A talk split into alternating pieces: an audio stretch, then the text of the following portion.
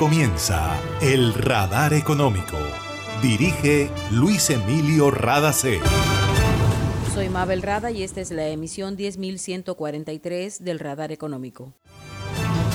Estos son los temas en la mira del radar. El gobierno colombiano busca apoyo para que la reforma a la salud y otras reformas sociales avancen en el Congreso de la República. El presidente Gustavo Petro se reunió con los voceros de los partidos de la coalición del gobierno. 10.000 familias barranquilleras más cuentan con servicio de gas domiciliario, producto del trabajo conjunto entre Ecopetrol, Gases del Caribe y el gobierno local. Detalles de la cobertura actual del servicio en la capital del Atlántico por parte de Gases del Caribe y de la millonaria inversión que hará Ecopetrol en los próximos tres años en busca de más gas natural en el país. Lo mejor que podemos hacer en este momento es invertir en Colombia. Es el mensaje del exministro de Hacienda Mauricio Cárdenas a los empresarios al hacer una revisión de cómo va el país y comentar que es necesario que el gobierno Petro trabaje más con un método y una ruta que con acciones de corto plazo. También habla sobre la tasa de cambio. ESELCA es respaldo y confiabilidad para que Colombia pueda transitar por la ruta de la sostenibilidad. Cuando hay energía, todo es posible. En Gases del Caribe tenemos una nueva línea de WhatsApp para atender tus solicitudes relacionadas con nuestro servicio. Escríbenos al 605-322-7000 y obtén respuesta inmediata. Recuerda 605-322-7000. En Gases del Caribe, tus trámites a la mano. Estamos contigo. Vigilado Superservicios. En el radar le contamos lo que está pasando en la economía. La reforma a la salud fue el principal tema de conversación entre el presidente de Colombia, Gustavo Petro, y los presidentes de los partidos políticos de la coalición gubernamental en el Congreso de la República. Petro dijo al término de la reunión que hay claridad en que lo primero es el bien común y por lo menos coinciden en que la reforma al sistema de salud es necesaria. Hemos encontrado grandes coincidencias en las necesarias transformaciones del sistema de salud. Partimos del principio de que el sistema de salud de Colombia debe ser reformado.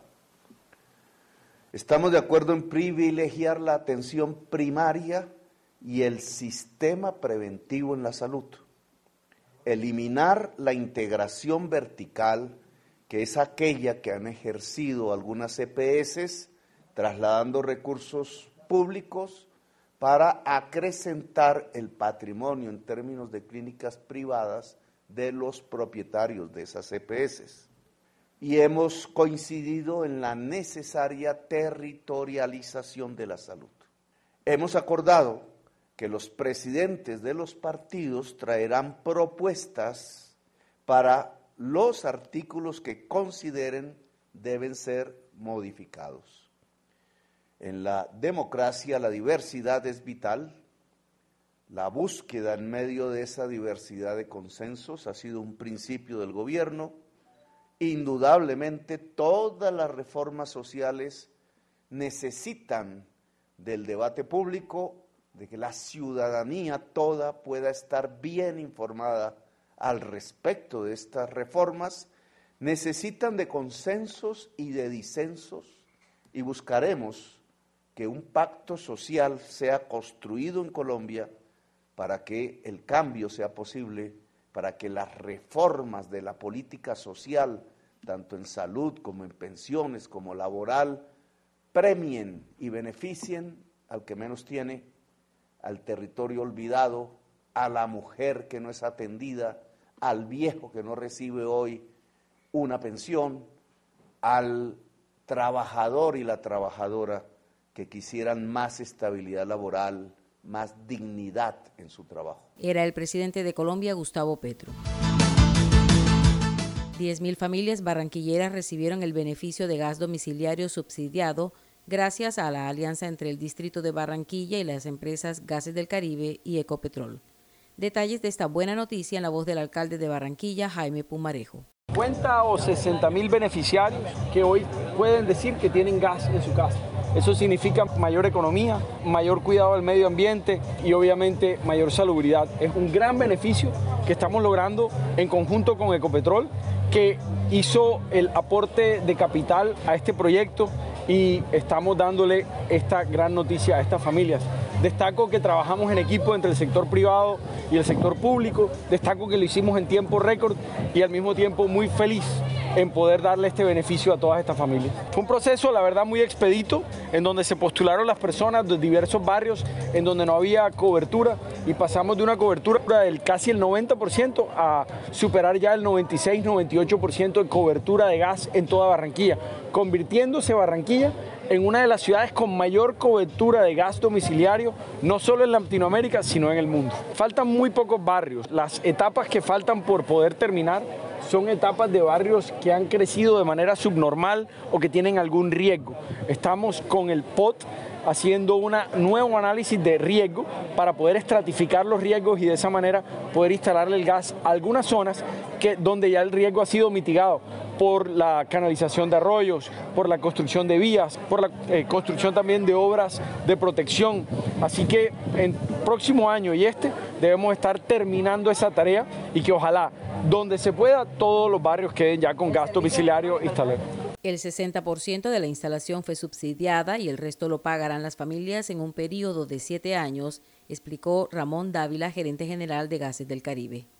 Dávila se refirió al buen comportamiento de la cartera, lo que se ha avanzado en cobertura y los planes que hay para el Departamento del Atlántico y otras zonas del Caribe. El gas la gente lo paga. Nuestra cartera de gas natural es muy poco. Como ustedes ven ahí, lo primero que pagan es el gas natural y se le ha disminuido el consumo de energía eléctrica a, las personas. lo más importante también es que nosotros llegamos a un nivel de cobertura en Barranquilla del 96%, que esto hace de las ciudades con la mejor cobertura del mundo. Yo creo, creo que hay tres en el mundo que tengan eh, este nivel de cobertura que es el que tenemos en Barranquilla. Esto es producto de muchos años de trabajo, pero aquí realmente no hay casa que, digan necesito gas que nosotros no, lo pongamos. Estamos dispuestos a seguir sirviéndole a nuestra ciudad, a nuestra costa, para hacer de nuestra costa una, una mejor región, de nuestro país un mejor país y adicionalmente que el gas natural se convierta definitivamente en el gas de la transición energética. ¿Qué proyectos hay para ampliar la cobertura en el Atlántico y el resto de la costa? En el Atlántico vamos a firmar un convenio con la, gobernación, con Ecopetrol, un gas social a nivel departamental para mejorar un poco las coberturas a nivel que están muy buenas también, pero acercarlas un poquito más al 100%. Algunas veredas que están aisladas, eh, pero creo que lo vamos a lograr y este año llegaremos también a niveles de 96, 97% en el departamento de Atlántico. En el Mandalena y Cesar estamos en esa ruta, son departamentos más nuevos para nosotros en el servicio, porque Atlántico fue el primer departamento, pero vamos a llegar allá. Finalmente escuchemos a Felipe Bayón, presidente de Ecopetrol, quien reiteró el compromiso que tiene la compañía en materia de inversión para seguir buscando gas natural en el país. Desde Ecopetrol, en estos tres años que vienen, y de alguna manera para que muchas otras familias colombianas sigan teniendo el gas. Estamos invirtiendo 11.5 billones de pesos. 11.5 billones de pesos para qué? Para que ese ejemplo que ustedes han dado en Barranquilla, 98% de, la, de las familias en Barranquilla tienen acceso al gas natural. Para que eso no sea exclusivo de Barranquilla, para que eso lo veamos en todo el país. Para eso, el Grupo Ecopetrol está comprometido con invertir 11.5 billones de pesos para explorar, para buscar más gas, mucho gas en el Caribe colombiano, en el mar. Hemos encontrado y vamos a seguir buscando más gas. Era Felipe Bayón, presidente de Ecopetrol. Sabemos que el mañana pertenece a los que creen que todo es posible. Por eso en GESELCA generamos energía que transforma sueños en realidades y se convierte en fuente de progreso. Somos una fuerza invisible que une, evoluciona y construye futuro. Para reportar escapes o emergencias de tus servicios de gases del Caribe, marca la línea 164 desde tu teléfono fijo o celular y recibe la mejor atención de nuestro personal calificado de manera oportuna y eficaz. Línea 164, disponible las 24 horas, los 365 días del año. También puedes marcar a la línea nacional 018000 91 Tu línea amiga 164 de Gases del Caribe. Estamos contigo. Vigilado Superservicios. Está escuchando el radar económico.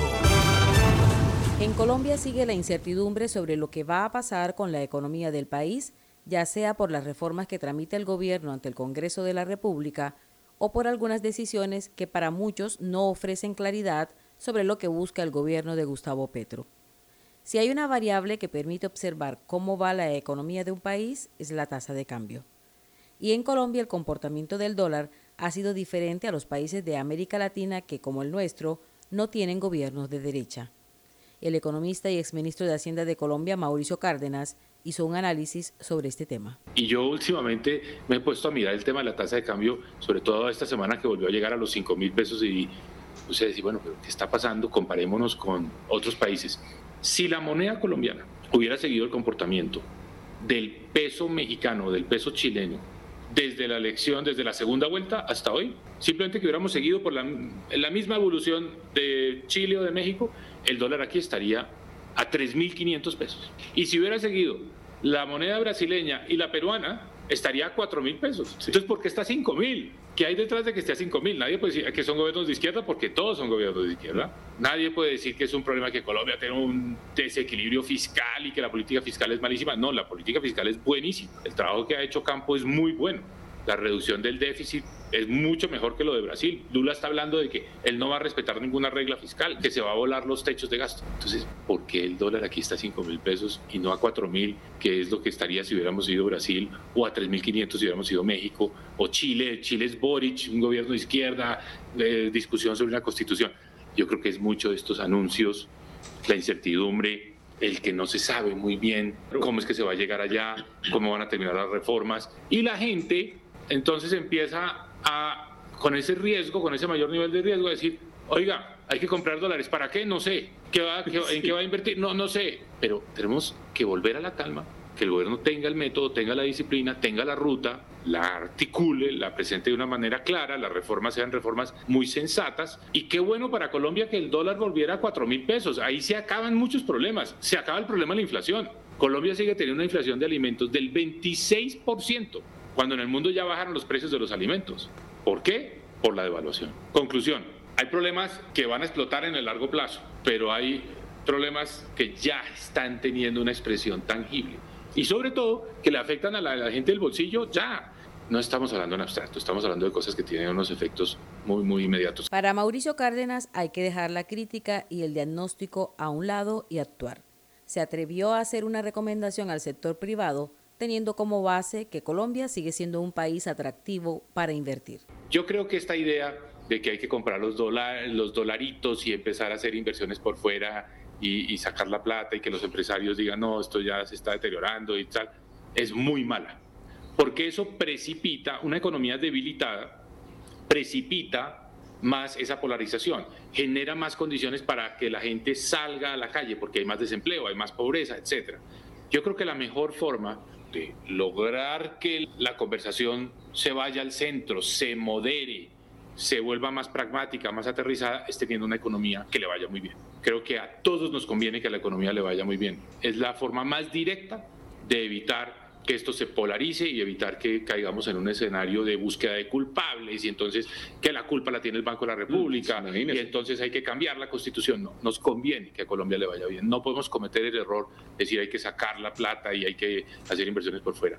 Además, para que esto no tenga un tono moralista, que es el deber ser y que es lo que más le conviene a Colombia, yo creo que tiene también mucha lógica, mucha lógica económica, y es las apuestas más atractivas hoy en el mundo, yo creo que están en países como Colombia, que pueden producir más alimentos, que pueden ser un país que va mucho más rápido que otros en el tema de la transición energética porque tiene la biodiversidad y puede aprovechar esa biodiversidad, porque tiene la cercanía a Estados Unidos y a los mercados. Entonces estas ideas del friendshoring aquí tienen una expresión muy tangible. O sea, si a mí me dicen, apueste dónde invertir, país como Colombia es un país que tiene muchas más posibilidades de ofrecer buenas rentabilidades que otros. Entonces, no creo que sea solamente el deber ser, el, un poco la, la visión subjetiva de que es que esto es lo que más... No, también creo que hay condiciones reales para decir, este país, si logra encauzar, digamos, de una manera adecuada, efectiva, la idea de que quiere ser más equitativo, de que quiere tener una economía más diversificada, es un país que va a tener muchos mejores resultados. Entonces, para los empresarios también